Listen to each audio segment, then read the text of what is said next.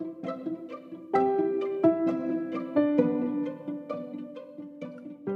beabá da sustentabilidade.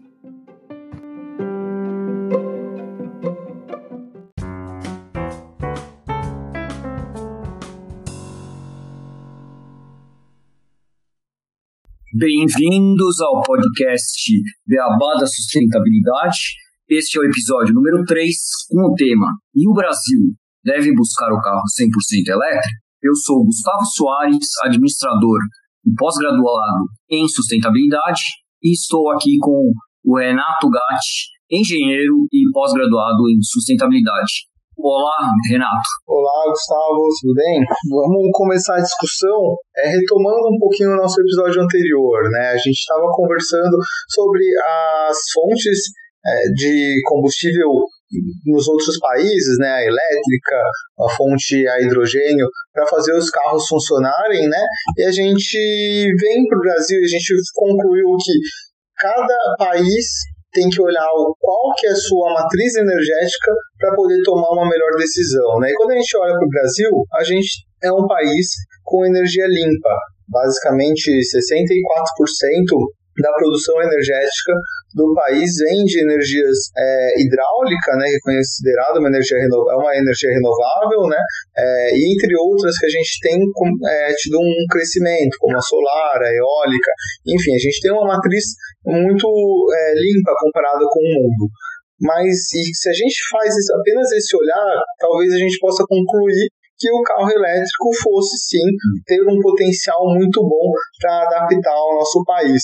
Só que, pelo que a gente vem estudando e vendo, talvez não seja tanto essa realidade, né? Então, eu, eu acredito que, como a gente trouxe no outro episódio o programa né, do Brasil para se livrar dos combustíveis fósseis, como o Proálcool em 1975, teve uma evolução muito grande e a gente tem o etanol ganhando uma força muito grande no nosso país e trazendo uma competição direta é, quando a gente pensa em energias melhores e com baixo uso de carbono para o deslocamento dos nossos automóveis. Sim, é, só adicionando alguns dados em relação ao que você já mencionou, em relação à matriz veicular né, do país, fontes do governo mesmo, do balanço é, energético, a gente mostra ainda que ainda há uma predominância na gasolina e no diesel, né? Principalmente porque quando gente fala veículos, aí entram muitos caminhões, né? Que acabam sendo, na maioria, a diesel e consomem muito. Então,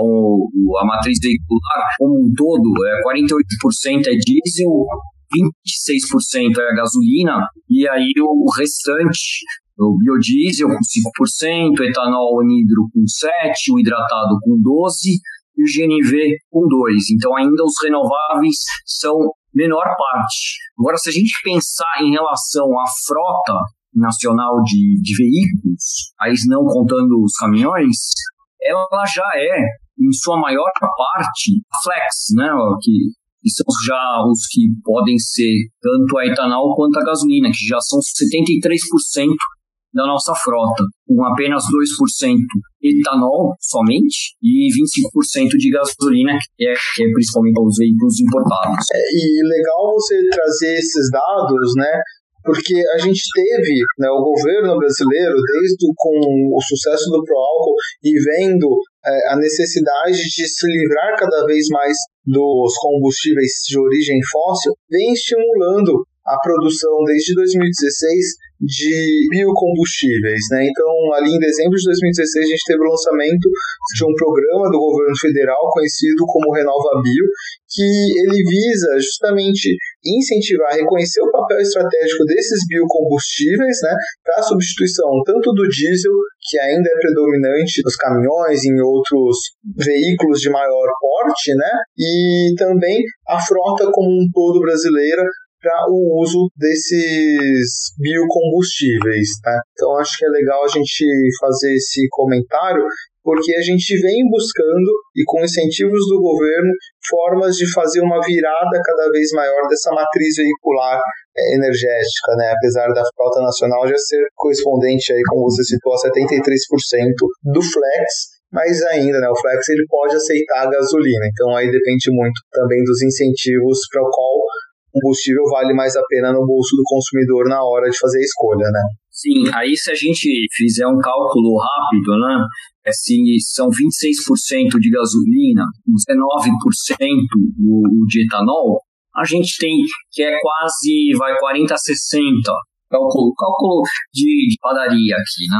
40-60 seria gasolina versus o, etanol dentro desse mercado. Ainda a gasolina é maioria, mas já o etanol está chegando perto. Sim, e, e, a busca pelo etanol, acho que ela é muito interessante, né? A gente começou falando do porquê que o elétrico não entra no Brasil, né? Eu acho que um fator entre vários, além de tributação, impostos, né? Porque uh, os motores elétricos ainda são produzidos né, no exterior.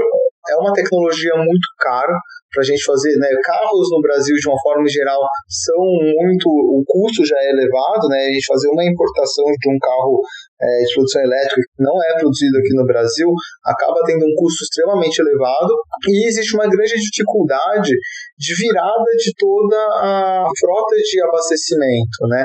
Hoje os postos de gasolina estão espalhados aí com toda a sua tecnologia de uso do etanol quanto da gasolina e você encontra em qualquer local do país, né? Se a gente tivesse que fazer uma virada da frota nacional para abastecimento elétrico, o custo seria é, extremamente elevado, né, para a gente fazer essa implementação. Sim, fora que hoje em dia, com a tecnologia, os veículos, eles ainda não têm uma distância que eles possam percorrer muito grande, né? Eu acabei de ver um teste do Renault Zoe, né? Que provavelmente um dos mais baratos elétricos que a gente tem hoje, e uma viagem assim, São Paulo, Campinas, você faz a viagem, mas você fica extremamente tenso. Foi a reportagem que saiu no site Auto Entusiastas, o, repórter ele ficou extremamente tenso porque lá o marcador da bateria estava mostrando que ela já estava próxima a terminar. Ele teve que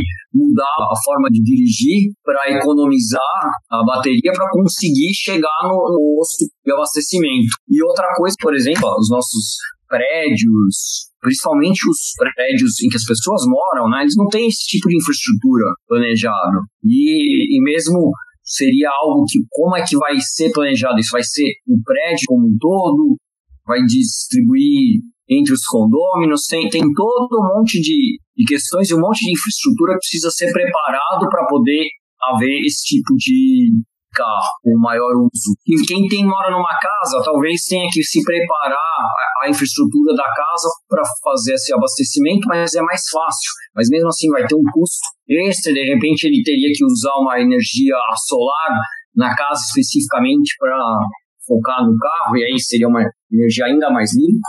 Mas essa infraestrutura hoje em dia não tem, e cada coisa são custos a mais. Sim, só para a gente ter uma noção de números, né, eu comentei que seria um custo elevado para fazer essa implementação das redes de recarga pelo Brasil. O Brasil é um país de extensões continentais, né? E alguns dados, segundo a empresa de política energética, que é ligada ao Ministério de Minas e Energia, para a gente fazer essa implementação, a gente teria um custo de mais de 250 bilhões. É um preço muito caro para a gente poder fazer toda uma virada. Talvez até seja possível, mas não num tempo tão curto, ainda mais pensando que a gente tem muitas outras coisas a pensar e investir para melhorar é, a vida das pessoas do Brasil, né? E aí, com esse olhar, acho que a gente já pode começar a ir minando um pouco a esperança do Brasil ter o carro elétrico num prazo tão curto, né? Pelo menos o 100% elétrico, né, Gustavo? Como você mesmo abriu com o título do episódio do podcast. É, mas a gente tem uma matriz, o álcool, né, o etanol, com várias vantagens. Só que a gente ainda tem que levar e desenvolver bastante essa cadeia para que ele possa ser de fato, a gente considerar ele como sustentável, porque apesar de ser um combustível renovável, ele não absorve 100% do CO2 que ele emite. Ele absorve ali, né, quando a gente pensa em todo o ciclo, aproximadamente 70% a 80% através do processo de fotossíntese né, no, durante o crescimento da planta. Bom, é, adicionando a isso, Renato, a gente tem hoje em dia né, reclamações em relação à cana e à sustentabilidade do etanol. É, fala-se muito em relação à queima mesmo né, do, do bagaço de cana e gera poluição, é, aos fatores sociais, por ser uma monocultura, que acaba levando também a maior poluição da água e que há hoje em algumas usinas ou fazendas relacionadas ao etanol, trabalho análogo ao escravo, direitos trabalhistas que não são respeitados, fala-se da questão social no campo, de impactos ambientais pelo fato de ser realmente uma monocultura. Isso, por exemplo, existem artigos como da Lúcia Cavalieri, geógrafa da USP, que fala bastante desses pontos, mas boa parte dos problemas que a gente tem na cadeia do etanol hoje são problemas que a gente consegue resolver, não são problemas como o fato do petróleo se extinguir. Todos esses problemas de queima, de poluição da água, de uso excessivo da água, ou, ou a parte também maior que tem, que é em relação à, à vinhaça, que é um dos resíduos do, do, etanol, que é gerado mais de 10 a 14 litros de vinhaça para um litro de etanol, e acaba se jogando muito essa vinhaça. É o resíduo da destilação, né? Acaba se julgando muito isso para adubar a terra, porque tem um custo menor, mas não é necessariamente melhor do que outros adubos, porque ele acaba, é, ele diminui a erosão do solo, mas ele gera um excesso de salinização e também de toxicidade no solo. Então é, é outro problema que tem que ser resolvido, mas a gente vê que os problemas eles são problemas resolvíveis. A gente, a gente tem que realmente criar uma agenda sustentável em relação à produção de etanol no país, e aí seguir essa agenda sustentável a gente conseguiria realmente é, ter uma produção sustentável. E aí, aí sim, teria que ter realmente certificações é, em toda a cadeia, fazer é, verificações tanto no, no plantio, tanto na área da produção agrícola, quanto na área industrial né, dessa cadeia, e já existem várias iniciativas em relação a isso. Existem iniciativas como o Better Sugar Cane Initiative, que, que já gera esse tipo de critérios para essa certificação da cadeia produtiva do etanol. Tem o Rainforest Alliance também. A gente tem a Nova Bill, né, que já também fala é, disso como legislação. Então, e, e, a gente tem o ESG, né, Environment, Social and Governance, mas seria a parte do, da sustentabilidade mais focada às empresas, que seria implementado nas usinas, né, em toda a cadeia do etanol, de forma que essa cadeia se torne sustentável. Aí, contendo um SG, ou seja, a gente vai ter a parte social levada em conta, vai ter a parte de meio ambiente levada em conta e vai ter governança, consegue-se ter essa cadeia de produção de forma mais sustentável. Sim. Resolve esse boa problemas que são levantados hoje em dia. Com certeza. Eu, sabe, como você bem sabe, sou do interior, Ribeirão Preto, uma das grandes regiões produtoras de cana-de-açúcar, e lá já tiveram tentativas, né, porque a queima de cana acaba sendo um grande empecilho para todas as pessoas, né? É uma forma barata de você fazer a extração do, do produto, né?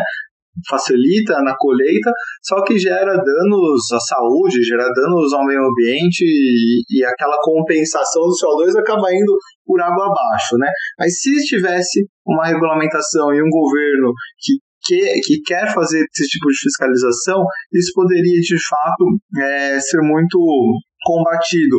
Eu lembro um tempo atrás tinham políticas é, um pouco mais rigorosas para tentar fazer, né? Foi proibido, né, a queimada. Só que grandes fazendeiros aí eles acabam abusando porque eles veem que não tem a fiscalização necessária, né? Porque a lei não, não permite. Porque não tem fiscalização e acabam é, indo para o que compensa mais para o bolso. Então é muito importante a gente ter essa certificação, as empresas, é, as pessoas questionando, para que o sistema se mantenha de fato sustentável. Né?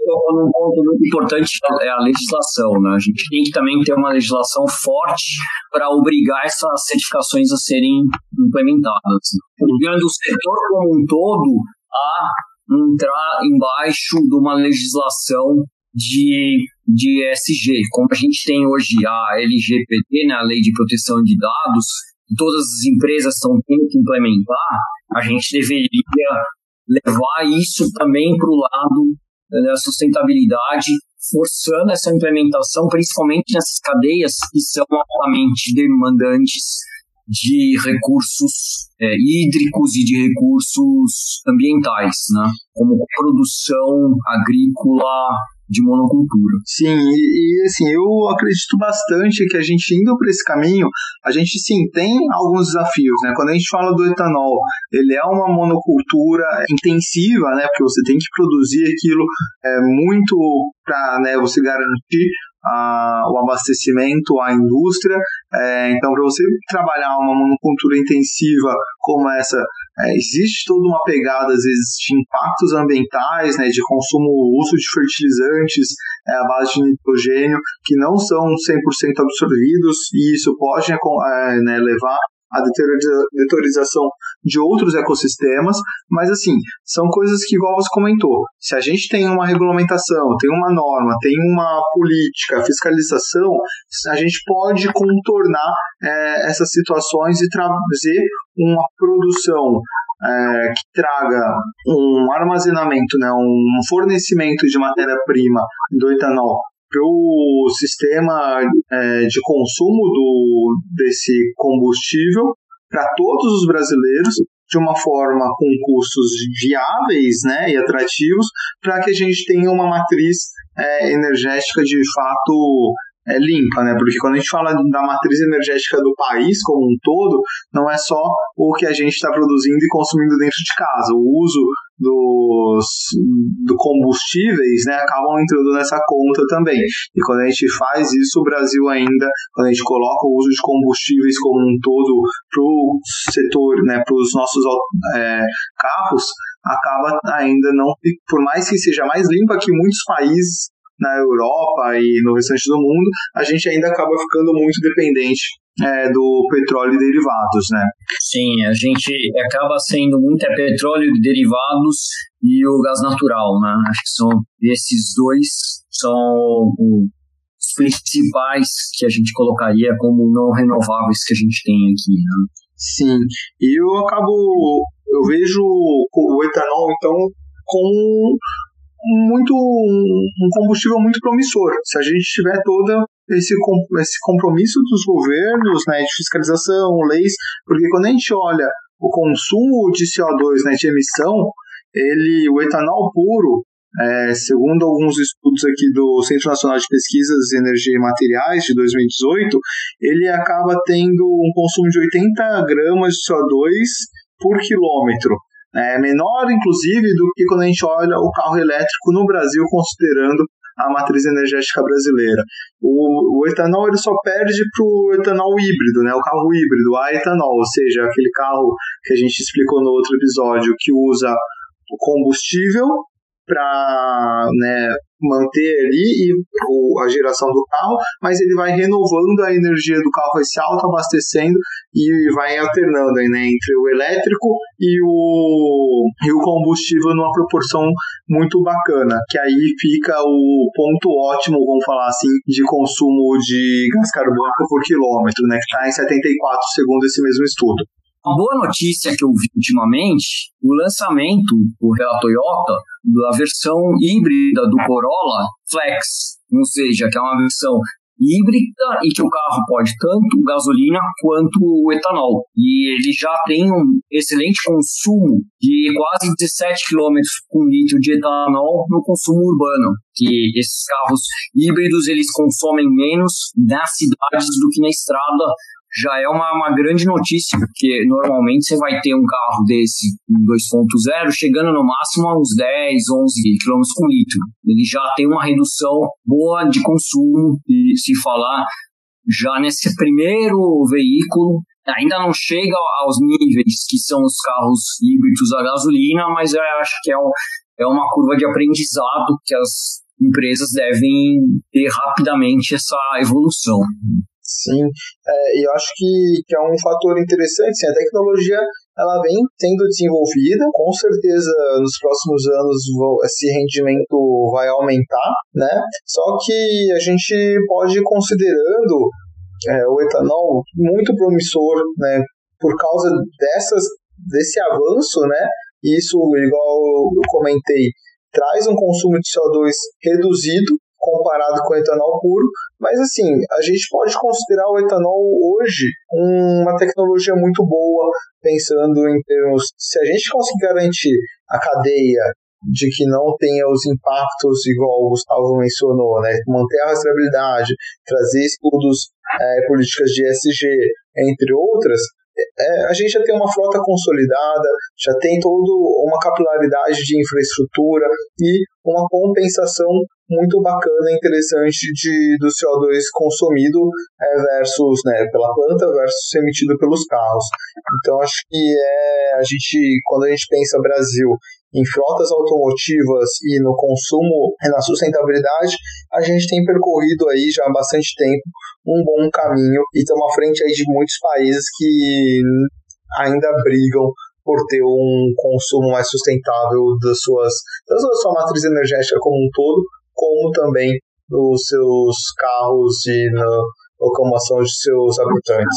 Sim, Sim, e a, e a gente está tendo, além de tudo, né, a gente tem uma, um cenário, voltando a falar um pouco da oferta, da, da, em relação ao, ao, cenário do etanol, a gente vai ter um aumento de produtividade né, do etanol é, nos próximos anos previsto, vai aumentar a oferta, deve então, conseguir suprir mais, de forma maior, essa necessidade de energia e também aumentar a eficiência dos motores, né? Porque a gente está realmente cada vez mais melhorando esses motores com inovações tecnológicas que as empresas, os fabricantes de motor, elas estão sempre trabalhando nesse aspecto. Então, aquele número de 74 gramas de, de CO2 por quilômetro do híbrido e de 80 do etanol, esses números devem reduzir ainda mais por toda essa eficiência que está sendo gerada na produção. Com certeza. Legal, Gustavo. Essa, toda essa tecnologia, é, acho super bacana, né? Quando a gente começa a ver as empresas buscando formas de otimizar o rendimento e trazer mais tecnologia para os carros e os japoneses não param por aí, né? Você falou da Toyota e a Nissan, ela já desde 2016 vem desenvolvendo é, aqui no Brasil um novo uso do etanol. É, ano passado, ela fechou com o IPEN, né, o Instituto de Pesquisas Energéticas Nucleares, um acordo para o desenvolvimento do uso do etanol em veículos movidos a célula de combustível similar ao que a gente comentou com o hidrogênio, né, célula de combustível de hidrogênio, é, eles pretendem viabilizar comercialmente o uso dessa célula de combustível de óxido de sólido, né, que é uma forma de você usar o etanol e transformar ele de uma forma um pouco diferente, né, gerando energia para o carro, para um carro elétrico. Vamos ver aí como que vai se, ser conduzidos esses estudos e a gente vai analisando em termos de sustentabilidade o quanto que isso pode agregar de valor é, aos carros aqui no nosso país. Acho que agora a gente pode caminhar para o encerramento do nosso podcast e irmos para a sessão de curiosidades. O que você acha, Gustavo? Com certeza. Bom, vamos para as curiosidades então.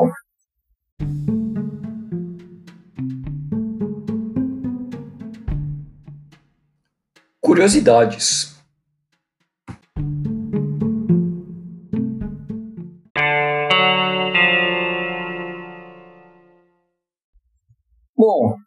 Você sabe que se você usar etanol para limpar sua mão, você não vai evitar o coronavírus? É isso mesmo.